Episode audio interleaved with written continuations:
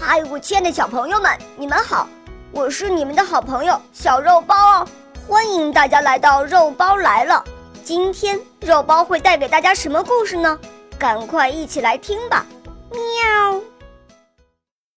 北宋时候，有一个叫陈尧咨的人，非常善于射箭。当时的人都知道他是一个百发百中的射箭能手，所以大家对他都很敬佩。陈尧咨受到大家称赞之后，觉得自己的本领已是天下无双，便骄傲自满起来。一天，陈尧咨又在靶场表演他那百步穿杨的绝技，一箭射出，把又细又软的柳枝条射断了。观众们看得大声喝彩，并要求他再来一次。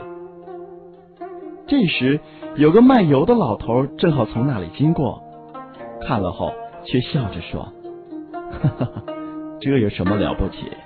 只不过手法熟练些罢了。”陈瑶思听了，不禁大怒，喝道：“你这老头有什么本领，竟敢藐视我？”老头回答：“我哪里敢藐视你？我只是从几十年的蒸油经验中，知道做熟了的事情，便会找到窍门来的道理。”说着，便从他的油弹上取下一个葫芦，葫芦口上放一枚方孔铜钱。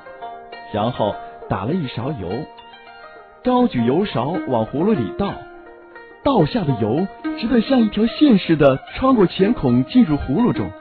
油倒完了，把铜钱拿起来给大家看，钱孔周围竟没有一丝油渍。大家看了都赞叹不已。老头微笑着对陈尧咨说：“我这也没有什么了不起。”只是手法熟练罢了。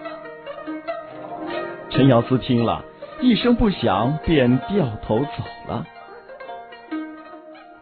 后来的人们便根据这个故事引申出了“熟能生巧”这个成语，用来说明不管做什么事情，只要勤学苦练，掌握规律，就能找出许多窍门，干起来得心应手。